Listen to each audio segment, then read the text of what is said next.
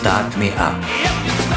Das Gründerinnenmagazin aus Wien auf Radio Radieschen mit freundlicher Unterstützung der Wirtschaftskammer Wien. Sie sieht aus wie eine sehr große Fliege, also es ist größer als eine, eine normale Hausfliege, die man so kennt. Äh, sie ist ganz schwarz durch und durch.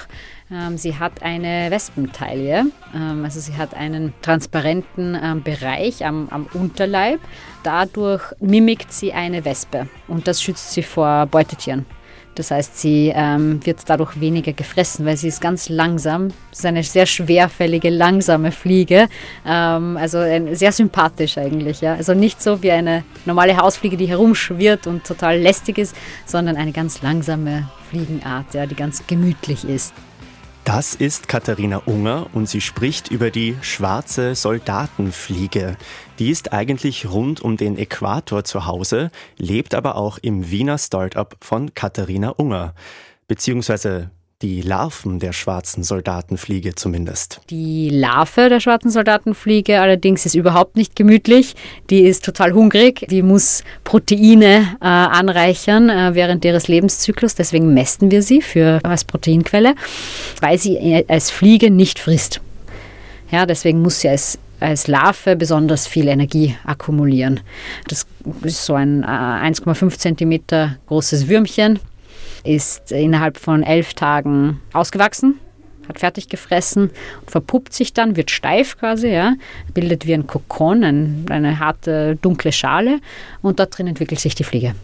Ja, und in Katharina Ungers Firma entwickeln sich die Fliegen allerdings nicht, sondern bevor sie sich dann verpuppen, werden die Larven getrocknet, gepresst und dann zu Proteinmehl für Tierfutter weiterverarbeitet, zum Beispiel. Aus Lebensmittelabfällen werden also neue Lebensmittel hergestellt. Livin Farms liefert fertige Insektenfabriken inklusive der Larven der schwarzen Soldatenfliege zu ihren Kundinnen und Kunden. Hive Pro heißt das ganze Ding, übersetzt also Bienenstock.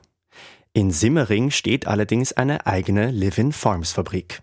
Eine sogenannte Demonstrationsanlage ist das, wo sich Firmenkundinnen und Kunden den Prozess in echt anschauen können. Und genau dort in Simmering habe ich Gründerin und Geschäftsführerin Katharina Unger im Oktober besucht. Sie hat mich hörbar routiniert durch die Fabrikshalle geführt und währenddessen durfte ich ihr einige Fragen stellen. Unsere Tour begann allerdings im Büro, in einer Art Besprechungsglaskasten, der mich ein bisschen an eine Saunakabine erinnert hat. Sie sind ja auf einem Bauernhof im Moschendorf aufgewachsen, im südlichen Burgenland in der Nähe der ungarischen Grenze, Bezirk Güssing. Und hier sind wir ja auch auf einem Bauernhof, gewissermaßen zumindest von vielen Nutztieren umgeben, Mini-Nutztieren halt. Die kann man aber nicht unbedingt streicheln, hören oder sehen, beziehungsweise das werden wir uns nachher noch anschauen. Aber äh, welche Beziehung haben Sie denn zu Ihren Soldatenfliegen oder auch zu den Mehlwürmern? Also denken Sie sich dann mal, da befinden sich jetzt hinter dieser Röhre Zehntausende meiner kleinen Tierchen und wie schön, dass es sie gibt oder wie kann man sich das vorstellen? Wir sind tatsächlich die wohl größte, der wohl größte landwirtschaftliche Betrieb Österreichs, äh, in Kleinvieheinheiten gemessen. Äh, wir haben wirklich sehr, sehr viele Tiere. Und ähm, was wir hier in Standort in äh, Wien-Simmering machen, ist, wir betreiben eine Demonstrationsanlage. Einerseits, um Kunden zu zeigen, wie so eine Mastanlage funktioniert für die Insektenlarve. Äh, der Kunde vor Ort hat nur Insektenlarven. Ja? Und zusätzlich äh, reproduzieren wir hier die, die Larve. Das heißt, wir haben hier Larven, Fliegen, alle Lebensstadien äh, dieses Insekts. Ja? Und natürlich, man baut schon eine gewisse Beziehung auf zu den Tieren. Es sind Lebewesen. Äh, es ist natürlich ganz etwas anderes als ähm, ein Wirbeltier. Ja, ist nicht zu vergleichen, haben andere Bedürfnisse. Dadurch ist es auch ähm, aus ethischer äh, Hinsicht ein durchaus weniger prekäres Unterfangen, würde ich sagen. Aber natürlich, es geht um Lebewesen, ja. Und äh, man sorgt sich natürlich darum. Es ist wie auf einem anderen landwirtschaftlichen Betrieb, dass man nicht um am Freitag um 14 Uhr einfach Tschüss sagen kann, wenn die Fütterung nicht funktioniert hat, ja. Oder wenn man sieht, dass irgendetwas, dass es den Tieren nicht gut geht, dass die Lüftung vielleicht äh, irgendwie was hat, ja. Ähm, also man muss sich einfach darum kümmern, wie bei jedem jedem anderen Lebewesen genauso, ja. Aber Sie würden Sie jetzt nicht als Ihre Haustiere bezeichnen oder sowas? Ich würde sie nicht als meine Haustiere bezeichnen, obwohl die Menge an Zeit, die ich hier verbringe, würde sie wahrscheinlich Haustieren sehr, sehr ähnlich setzen, ja. Ähm, aber es sind definitiv keine Haustiere, es sind definitiv äh, Nutztiere. Aber ich sage auch oft in unserem, zu unserem Team so, Leute, denkt dran, ja, es ist wie bei Kühen, ja. Ähm, nur weil sie, weil unsere Tiere nicht schreien, heißt es nicht, dass sie nichts brauchen, ja. Wir müssen sie äh, wirklich so sehen, dass sie sind einfach Tiere, ja, und sie, sie haben ihre Bedürfnisse und die müssen wir erfüllen. Also dann schauen wir uns mal so einen äh, professionellen Bienenstock an, wie er wörtlich übersetzt heißen würde. Ich nehme hier nur meine, meinen Kamuri mit und jetzt mhm. gehen wir aus dieser Sauna-Box heraus. Es wird tatsächlich etwas heiß. Hier ist unsere, unser Labor. Unsere Jungtiere die befinden sich hier in einer äh, klimatischen Umgebung. Äh, die werden ganz leicht gekühlt. Sie werden einfach konstant auf Temperatur gehalten. Uh, hier sehen wir eine unserer Kapseln. Wir sagen oft, wir sind ein Nespresso of the Insect World. Wir vertreiben die Kapsel und wir vertreiben die Maschine, um diese Kapsel einzusetzen. Also unsere Jungtiere werden in diesen Kapseln verpackt. Man sieht die kleinen Würmchen hier. Das sind die schwarzen Soldatenfliegenlarven direkt nach dem Schlupf. Also wir sammeln sie, dosieren sie grammgenau ein und so werden sie dann von uns an unsere Kunden versandt. Das nimmt gleich eine Frage von mir vorweg, nämlich wo diese Larven herkommen. Das heißt, die werden hier produziert. produziert. Genau, die produzieren wir hier vor Ort. Okay, jetzt ist dieser große graue Kühlschrank wieder zugegangen. Das ist das Tolle an dem Ganzen. Äh, sie brauchen sehr wenig Platz, solange mhm. sie klein sind. Wenn sie dann größer werden, brauchen sie einiges mehr an Platz. Und hier sind wir auch schon in unserer Demonstrationsanlage. Ähm, die ist auf ca. 1500 Quadratmeter, wobei der produktive Platz davon wesentlich kleiner ist. Ähm, diese Anlage kann bis zu 6000 Tonnen frisches, feuchtes Material pro Jahr verarbeiten und in Insektenproteine umwandeln. Das Ganze startet mit der Futteraufbereitung. Ähm, das heißt, hier kann man Futterquellen, also organische Reststoffe, äh, aufarbeiten, sodass sie die Fliegenlarve verwerten kann. Das heißt, sie wird aufgebrochen auf bis zu 1 mm große äh, Korn, Korngröße. Ähm, so kann sie die Larve ideal fressen, ja? weil man kann sich vorstellen, die Larve ist wie ein kleiner Staubsauger. Es ist ein kleiner Beutel, der einsaugt. Ja? Es sind keine, keine Zähne dran, ähm, es ist kein, keine Mundwerkzeuge dran, sondern sie sammeln wirklich, saugen einfach ähm, äh, kleine Futterpartikel auf. Noch eine kurze Rückfrage zum produktiven und unproduktiven Bereich in dieser Fabrikshalle. Das heißt, der größte Teil ist einfach, wird für nichts genutzt. Also so kann es ja auch nicht sein. Ja, ja, nein, nein, nein. Also der ganze, der ganze Teil ist natürlich produktiv, ja, produktive Fläche. Aber wenn ich von produktiv spreche äh, im Sinne der Anlage, ähm, dann bedeutet die eigentliche Produktion der Insektenlarve ist ein kleinerer Teil als die 1500 Quadratmeter, weil wir haben natürlich Sanitärbereiche, wir haben eine Werkstatt, äh, wo wir Prototypen bauen, wir haben ein Labor, wir haben äh ein Office, wir haben dann Utilities, ja, also unser Heizraum, technischer Raum und so weiter. Ja. Das heißt, die eigentlich produktive Fläche ist die, wo die Larven wirklich am Fressen sind. Es gibt jetzt hier kein Problem mit ungenutztem Platz. Nein, definitiv nicht. Wir, wir haben äh, ständig eigentlich Platzmangel. Ja. Genau, das ist die Futteranlage. Ähm, hier können wir Kundensubstrate aufbereiten, genauso wie sie dann vor Ort beim Kunden auch äh, weiterverwertet und aufbereitet werden. In dem hinteren Bereich sieht man einen Forschungsbereich. Äh, hier haben wir Klimakammern aufgebaut, äh, bei denen wir, also in einer der Klimakammern, äh, machen wir gemeinsam mit der größten landwirtschaftlichen Schule Österreichs, Raumberg-Kumpenstein, ähm, Emissionsmessungen. Das heißt, das jeweilige Kundensubstrat wird von uns äh, ähm, so konditioniert, dass das Larve fressen kann. Dann wird die Larve drauf angesetzt. Dann kommt sie in diese Klimakammer, wo sich im Hintergrund Messgeräte befinden, ähm, wo wir Ammoniak, äh, auch Methan, äh, Sauerstoff, CO2 und so weiter messen können und somit eine äh, Emissionsprojection festlegen können für unsere Kundenanlagen und die Lüftung genau auslegen können. Also wir wissen dann, wie viel Feuchtigkeit müssen wir dem System entziehen, ja, wie viel Mal muss die Luft zirkulieren in dem Raum und so weiter, wie viel Energie produziert die Larve. Okay, das heißt, das sind diese weißen Boxen da hinten in der Ecke. Mhm. Und dahinten, das schaut aus wie, ja, Cold Storage eine, steht eh drauf, ein genau, Kühlraum. Es ist ein Kühlraum, in dem unsere Substrate einfach gekühlt gelagert werden. Also oft schicken uns Kunden aus allen Teilen Europas oft verderbliche Reststoffe. Ja. Die müssen dann natürlich in der Zwischenzeit kühl gelagert werden. Der Geruch hier, es fällt mir ganz schwer, den zu beschreiben. Wie würden Sie den beschreiben? Für mich ist es der Geruch der schwarzen Soldatenfliege ganz eindeutig. Es ist ein sehr charakteristischer Geruch. Ja.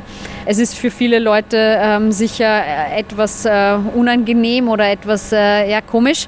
Es ist im Endeffekt einfach Tierzucht. Ja. Es riecht gewissermaßen nach Tieren, es riecht auch etwas nach dem Futter. Ja. ja. Okay, ja, es riecht wirklich ein bisschen nach Bauernhof, jetzt wo ich drüber nachdenke, aber ich habe natürlich viel weniger Bauernhoferfahrung als Sie, muss ich dazu sagen. Auf der Suche nach der schwarzen Soldatenfliege, wo ist die jetzt hier? Weil das ist ja nur Ihr zukünftiges Futter. Ja, das ist ein gutes Zeichen, ähm, dass sie nicht gesichtet werden kann. Genauso soll es nämlich sein, ja? Äh, weil der Kunde vor Ort hat bei uns nie die, die, die Sicht von einer schwarzen Soldatenfliegenlarve, äh, weil die Larve eben bevor sie sich noch verpuppt und zur Fliege äh, weiterentwickelt, getötet wird und weiterverarbeitet wird zu Protein, Fett und Dünger als Nebenprodukt. Und deswegen muss man schon ein bisschen auf die Suche gehen bei uns. Und wir begeben uns jetzt auf die Suche? Wir begeben uns jetzt auf die Suche, ja. Sie wird hoffentlich nicht zu lang dauern. Das würde mich jetzt überraschen. Wird nicht allzu lang dauern. Äh, wir gehen jetzt in die Klimakammer. Das ist ein langer, dunkler Gang. nicht mehr so dunkel, nachdem das Licht an ist. Ähm, hier ist eigentlich das Herzstück unserer Mastanlage. Das heißt, unsere typische Mastanlage besteht aus einem klimatisierten Bereich und das eigentliche Herzstück ist eine robotische Tray-Handling-Maschine. Das heißt, es ist eine Robotik, die die Behälter, also die Produktionseinheiten, in denen die Larve gemästet wird, manipuliert. Das heißt, sie entleert die Behälter, sie befüllt sie wieder, sie füllt Larven ein und so weiter. Und das passiert hier. Ja? Die ist verknüpft mit der Fütterung. Das heißt, die Fütterung dosiert hier in unserer Robotik ein. Und in der Klimakammer hier befinden sich die Produktionseinheiten mit den schwarzen Soldatenfliegenlarven. Ja. Der Bereich ist abgeschirmt und hier sieht man dann, okay, das geht nicht immer so easy auf. Und da sitzt jetzt ein Tier auf meinem Finger. Und das ist die schwarze Soldatenfliege. Ah ja, da muss ich hier gleich ein Foto von ihr machen. Okay, ich glaube, ich war erfolgreich. Hier ähm, befinden sich die, die Produktionseinheiten mit den Larven. Äh, wenn ich hier reinschaue, dann sollte sie zum Vorschein kommen. Das heißt, hier ähm, in diese Behälter werden, äh, wird das Futter, vorkonditionierte und vorverarbeitete Futter eindosiert. Dann wird die junge Larve eingesetzt und wenn man sich erinnert, wie klein die Larve war, ja, das ist sie nur wenige Tage später. Also von so einem kaum mit freiem Auge kaum sichtbaren Würmchen wird wirklich eine ordentliche dicke Larve nach nur wenigen Tagen. Insgesamt dauert der Zyklus circa elf Tage, bis sie erntereif ist. Diese Produktionsanlage hier, die ja auch mit dem Fütterungssystem verknüpft ist, so können das dann Firmen sich einbauen lassen. Genau. Also genau. mit also diesem ja. In dieser Form auch. In dieser Form, ja. In, wir bauen beim Kunden vor Ort eigentlich noch automatisiertere Anlagen. Das heißt, äh, beim Kunden vor Ort kann man hier eigentlich am Zwischengang gar nicht stehen und gehen, sondern hier fährt ein autonomes äh, Vehikel und bedient diese Palettenregale, dieses Regalsystem äh, mit der äh, Robotik dahinter. Aber wir manipulieren es hier manip manuell einfach, weil wir viele Tests fahren, weil wir ständig Sachen adaptieren. Also wir müssen einfach laufend Zugang zu dem Ganzen haben. Ja? Aber im Endeffekt, ja, wir liefern diese Anlage für die Mast und wir liefern die Jungtiere. Das ist unser Geschäftsmodell äh, und wir begleiten den Kunden von wirklich von Tag 1 weg mit dem Bau der Anlage. Das heißt, wir bereiten das Substrat zuerst vor, entwickeln die Rezeptur, die am wirtschaftlichsten ist für den Kunden, haben dann die Massenbilanz der ganzen Anlage, planen die durch bis zum Schluss, stellen sie auf und liefern dann unsere Jungtiere. Wenn das Futter für die äh, Insekten ja teilweise noch verändert werden muss, also damit sie sich ausreichend gut entwickeln können, heißt es ja dann trotzdem, dass nicht automatisch ein Betrieb zum Beispiel alle Abfälle einfach in diese Anlage hineinschmeißen kann und bekommt dann perfekt äh, Protein auf der anderen Seite heraus. Äh, genau, genau. Also die, die schwarze Soldatenfliegenlarve kann grundsätzlich ein ganz großes Spektrum an organischen Reststoffen verwerten. Allerdings äh, wird, wenn die Ernährung unausgeglichen ist, so genau wie bei Menschen oder bei anderen Tieren auch, dann wird die Larve einfach vielleicht nicht so schnell wachsen, nicht so gut wachsen, weniger Protein akkumulieren, mehr Fett akkumulieren zum Beispiel. Ja. Die Rezeptur dieses Futters ist ganz wesentlich für den wirtschaftlichen Erfolg der Anlage. Deswegen kann man nicht so einfach sagen, ja, man schmeißt eben den Mist rein ja, und kriegt dann Gold raus. Ja, so funktioniert es nicht, sondern man muss schon sehr, sehr, sehr speziell darauf achten, wie ist die Ernährung der Larve komponiert eigentlich. Ja. Das ist unser Know-how. Da entwickeln wir eine ganze Reihe an Rezepturen für unsere Kunden, um dann die bestmögliche, wirtschaftlichste Anlage betreiben zu können. Also Stärkeproduzenten zählen ja zum Beispiel zum Kundinnenkreis, die sehr viele ihrer Abfälle durch die schwarze Soldatenfliege verwerten lassen können. Aber es werden sich ja ständig auch Unternehmen melden mit Anfragen, wo dann rauskommt, dass eigentlich diese Reststoffe, dass da sehr viel verloren gehen würde, um dieses Futter zu erzeugen, um dann überhaupt erst Proteine daraus herstellen zu können. Kommt es dann auch öfter vor, dass die Firmen davon abraten, sich das einbauen zu lassen, weil das eben nicht wirtschaftlich wäre, weil da zu viel ohnehin nicht zu Futter gemacht werden könnte? Genau, also es ist eine, eine Abwägung natürlich, was ich an Reststoffen vor Ort zur Verfügung habe ähm, oder wie gut ich äh, günstige Reststoffe zur Verfügung habe. Oder ich, also wir haben unterschiedliche Kunden. Ja. Nicht alle der Kunden haben Reststoffe in Produktionen vor Ort. Ja. Es gibt natürlich Kunden, die haben eigene Produktionsstätten, haben Reststoffe und wollen die verwerten. Das ist ein Teil davon. Ein anderer Teil davon holt sich aber Reststoffe ja, von anderen Unternehmen, schließt Partnerschaften mit anderen Unternehmen. Und da ist es natürlich sehr, sehr wesentlich, dann gute wirtschaftliche Konditionen auszuhandeln, damit ich weiß, wie viel bezahle ich tatsächlich für den Rohstoff, um den dann verfüttern zu können. Weil der größte, einer der größten operativen Kosten ist einfach das Futter. Ja, also mit dem steht und fällt die Anlage. Okay, und jetzt sind wir eh schon beim Geld. Also grundsätzlich, wie verdient Living Farms Geld, wenn Sie jetzt eine Firma so eine Anlage da hineinbauen zum Beispiel? Mhm. Ist das eine einmalige, ein einmaliges Investment? inklusive diesem Starterpaket an Larven? Ja. Oder haben Sie dann einen dauerhaften Vertrag, weil Sie regelmäßig das technisch warten, neue Larven einführen und so weiter? Mhm. Einerseits gibt es eine, eine fixe Planung, bevor die Anlage steht. Also es ist ein, doch eine gewisse, ein gewisser Grad an maßgeschneiderter Anlage, jetzt hinsichtlich des Rezepts. Ja. Wir arbeiten da sehr stark an der Standardisierung, welche Standardanlage zu verkaufen.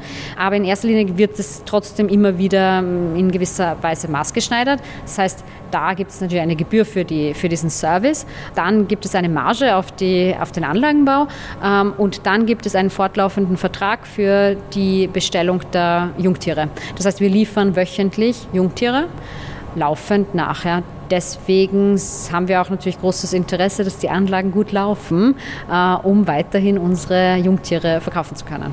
Noch um zu beschreiben, wo wir hier sind, wir sind ja weiterhin im Radio, also das ist dieser lange Gang und das sind nicht ganz durchsichtige Kunststoffwände und dahinter haben sich jetzt so palettenartige Fächer mhm. verborgen, wo man kleine Würmchen, aber wenn man beim Fressen zuschaut. genau, Kunststoffbehälter gefüllt mit Futter und Larven, die da drin sich durchfressen für elf Tage. Ja, und das hier haben wir eine Eins, Montag, Dienstag. Das heißt, ich vermute, je weiter wir jetzt nach hinten gehen, desto fortgeschrittener werden die Larven Genau, sein. grundsätzlich ähm, ist das Ganze in einem Kanallagersystem angeordnet. Das heißt, jede äh, Reihe ähm, ist ein bestimmter Produktionstag. Das heißt, die Tiere in einer Reihe sind gleich alt. Alle Tiere in einer Reihe haben das gleiche Alter, werden gleich klimatisch konditioniert, brauchen die gleichen Temperatur- und Lüftungsverhältnisse. Ja. Okay, das heißt, wenn wir jetzt nur probehalber ganz nach hinten gehen, dann ist nicht alles durchbelabelt, ja, weil ja. wir eben, beziehungsweise es ist durchbelabelt, aber nicht mit fortlaufenden äh, Nummern, weil mhm. wir eben auch hier unsere Reproduktion am Laufen haben. Das heißt, hinter bestimmten Wänden hier ähm, ist die Nachzucht. Das heißt, es wird nicht so betrieben wie beim Kunden vor Ort, nicht ganz, mhm. ja, sondern wir züchten auch unsere Elterntiere hier am Standort. Ja. Das heißt, ich stoppe den Prozess hier nicht bei der Larve, sondern ich lasse die Larve sich auch verpuppen und bis zur Fliege reproduzieren. Ja. Und das passiert hinter dem im hinteren Teil der Anlage. Und dann, wenn die Larve eine Verpuppung vollständig durchgeführt hat, dann geht sie in den Fliegenzuchtbereich. Und das ist etwas, was unsere Kunden vor Ort nicht haben. Denn die brauchen ja keine fertigen Soldatenfliegen, die nach ein paar Tagen schon sterben. Sie brauchen, wie gesagt, nur deren Larven als Proteinquelle. Wie die Larven getrocknet und zerkleinert werden, hat mir Livin Farms Gründerin Katharina Unger als nächstes gezeigt sind auf der anderen Seite rausgekommen. genau. Äh, ich habe jetzt einen gewissen Teil eigentlich schon vorweggenommen und zwar eben die Reproduktion. Was wir aber noch nicht besprochen haben, ist, was passiert, nachdem die Larve eigentlich geerntet wird. Ja? Das heißt, beim Kunden vor Ort, was passiert, nachdem die Larve aus dem Prozess rauskommt und geerntet wird, das schauen wir uns jetzt an. Noch eine kurze Frage dazu, wie wird, weil geerntet wie ein Stück Obst, also wie wird dann so eine Larve geerntet? Wie ja, läuft das ab? Die Behälter, in denen die, die Larve in dem Futter drin rumschwimmt und äh, sich ernährt, der Behälter wird robotisch entleert und das Material an Larve und Kot und Restsubstrat, was dann drin ist, wird durch ein, auf, ein, auf einem Förderband äh, in ein Sieb transportiert. Und genau diesen Prozessschritt schauen wir uns jetzt an. Wir gehen hier vorbei an ein paar Robotern. Wir erweitern unsere robotische Anlage, äh, weil wir auch unsere Produktionskapazität steigern und hier werden diese Roboter zum Einsatz kommen. Okay, jetzt, wir sind jetzt wieder in einer großen Fabrikshalle. Genau, wieder in Tageslicht mit blauem Boden. Wir sind jetzt wieder im Tageslicht und sehen uns jetzt die Verarbeitung an. Und da starten wir ganz vorne. Mhm. Und zwar hinter dieser Wand, wenn wir zuerst da hinschauen, mhm. Äh, hinter dieser Wand befindet sich die robotische äh, Handling-Anlage, die wir vorhin gesehen haben. Ja? Diese manipuliert die Behälter gefüllt mit Substrat und Larven. Wenn sie reif sind eben, werden diese Behälter entleert, kommen hier durch ein Förderband, wir haben ein Sieb, das Sieb geändert, deswegen ist es jetzt etwas anders, gehen in dieses Sieb. Ja, in diesem Sieb werden ähm, die Larven von dem Kot und dem Restsubstrat getrennt. Ja, und dann gibt es zwei Fraktionen. Die frische Larve und der Kot. Ja? Den man als Dünger verwenden kann. Den man als Dünger verwenden kann. Das heißt, der Kot geht weiter in einen Trockner. Ja, der kommt nämlich mit ca. 55% Restfeuchte, je nachdem, aus dem System, wird dann getrocknet und dann pelletiert. Und dann hat man das Düngerprodukt, den pelletierten Dünger. Und die frische Larve kommt hier in die Trocknung nach dem Sieben. Man sieht es hier, ja, wenn man hier reinschaut. Das ist im Endeffekt wie ein großer Ofen, in dem die Larve äh, aktuell jetzt getrocknet wird. Okay, ja, das schaut aus von außen wie so ein Kessel, ein silberner mit einem kleinen Guckloch und da drin dreht sich, drehen sich sehr viele braune Larven. Genau. Es riecht auch schon knusprig. Ja.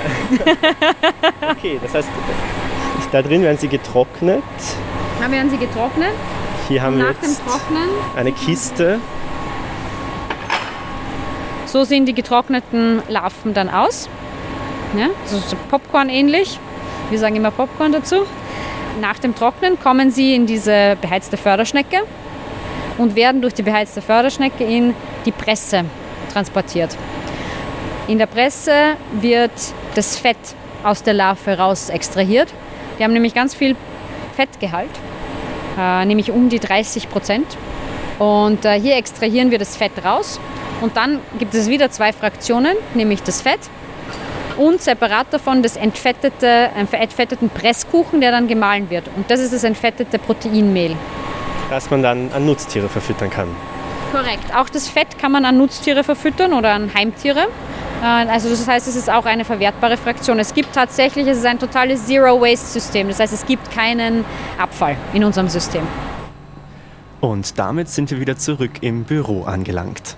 Dort sprechen wir noch darüber, was die Larven fressen dürfen und was nicht, wer die Kundinnen und Kunden von Live in Farm sind und ob es heute überhaupt schon als normal gilt, wenn man Insekten isst. Ich habe ja schon erwähnt, eben zu den Kunden gehören Getreidemühlen, Bäckereien, Stärkeproduzenten. Das heißt, damit können die schwarzen Soldatenfliegen sehr viel anfangen. Mhm. Mit welchen Lebensmittelabfällen können die Fliegen denn nicht umgehen, umgekehrt? Aus rechtlichen oder aus biologischen Gründen? Mhm. Also aus rechtlichen Gründen äh, dürfen wir in der Europäischen Union nichts verfüttern, was nicht tierfutterkonform ist. Sprich, alles, was die äh, schwarze Soldatenfliegenlarve zu fressen bekommt, dürfte theoretisch auch ein Schwein fressen oder Geflügel. Ja, das heißt, ich darf jetzt zum Beispiel nicht aus dem Biokübel irgendwie ähm, ähm, meine Sachen zu den schwarzen Soldatenfliegenlarven entleeren ja, und die einfach das fressen lassen und dann sie wieder zurück in die Lebensmittelkette führen. Das darf ich nicht. Nicht, weil es, weil es wirklich unsicher ist. Ja. Wir konnten schon in vielen, vielen Tests und es gibt auch genug Studien, die belegen, dass es eigentlich sicher ist. Ja. Aber rein aus europäischen Richtlinien heraus muss Tierfutter, weil die Larve zählt als Nutztier. Ja, sie ist kategorisiert als Nutztier in der EU und dementsprechend muss sie einfach nutztierkonform gefüttert werden. Das heißt, ich muss, wenn ich allgemeine äh, biologische Reste verfüttere, muss ich sicherstellen, dass sie entweder aus einem Reststoffstrom kommen, den ich kontrollieren kann, also wo ich einfach weiß, dass das nicht kontaminiert ist, das Material, dass es nicht toxisch äh, belastet ist, dass es keine Schwermetalle in sich hat, äh, oder ich muss es hygienisieren, also quasi erhitzen.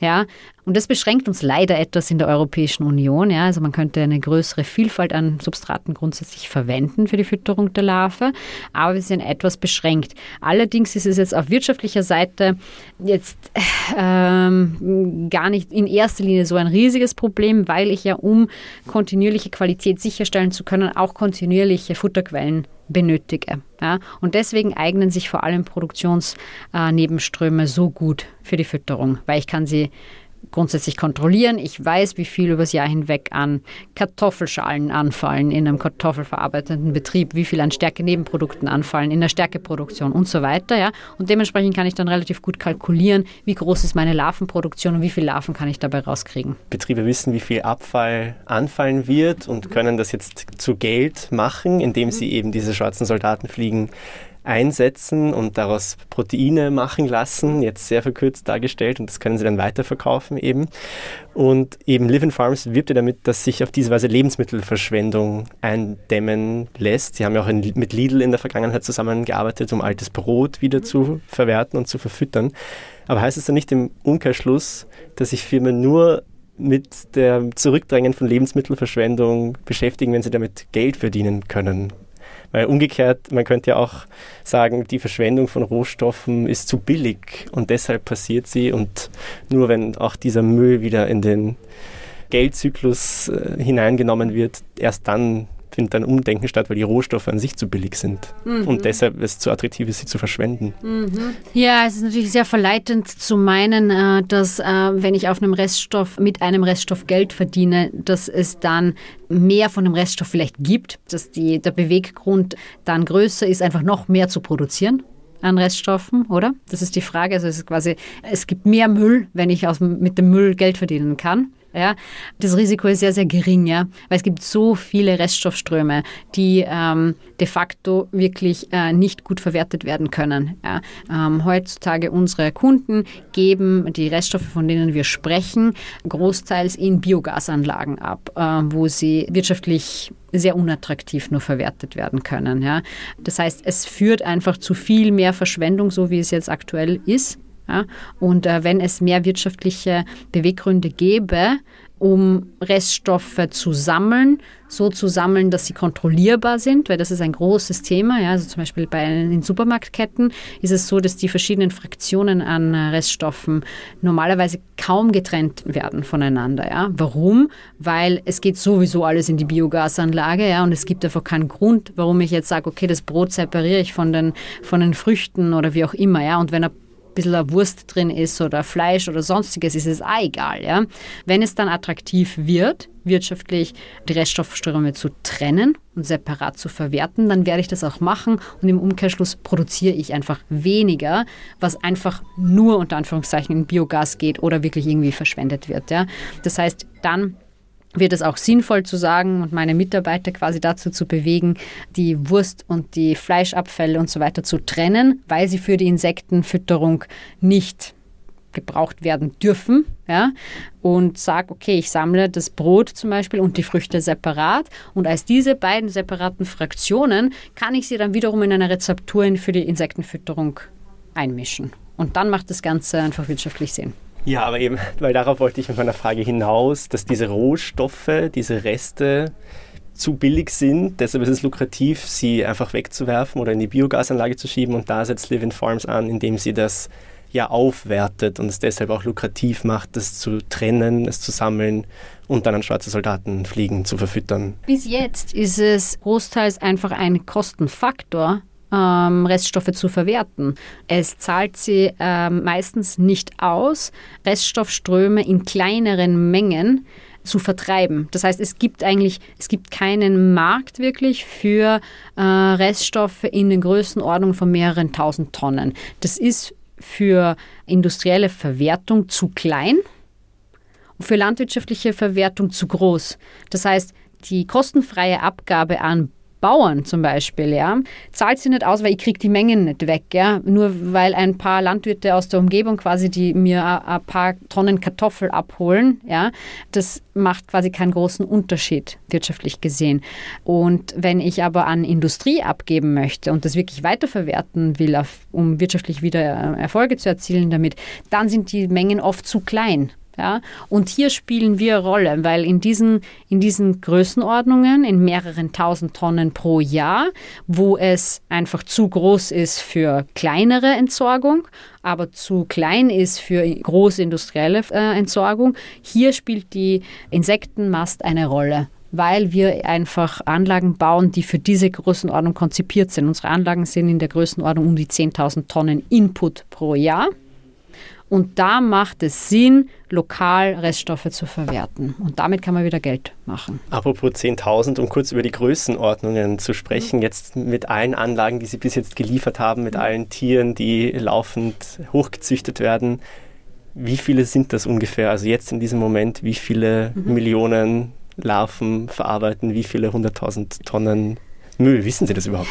Wir, wir bauen aktuell Anlagen in ganz Europa und wir haben Millionen an Tieren am Werken. Ja. Wie viele Tonnen, das müsste man sich echt jetzt mal ausrechnen. Ja. Das könnte ich jetzt so gar nicht beantworten. Ja, was mir ins Auge gestochen ist, sogar der Anrufbeantworter, mit dem ich öfter zu tun hatte, antwortet auf Englisch und der ganze Außenauftritt von Living Farms ist großteils auf Englisch. Das heißt, wo sind Ihre Kunden? Wo haben Sie das bis jetzt schon hinverkaufen können? Mhm. Äh, unsere Kunden sind in ganz Europa. Auch darüber hinaus gibt es Projekte, aber es ist alles am europäischen Kontinent im Moment. Und äh, unser Auftritt ist auf Englisch und wir machen alles auf Englisch. Unsere Firmensprache ist Englisch, weil äh, unser Markt eigentlich ähm, überall außerhalb Österreichs stattfindet. Ja, also jetzt starten die ersten Projekte auch in Österreich, aber großteils äh, im europäischen Ausland.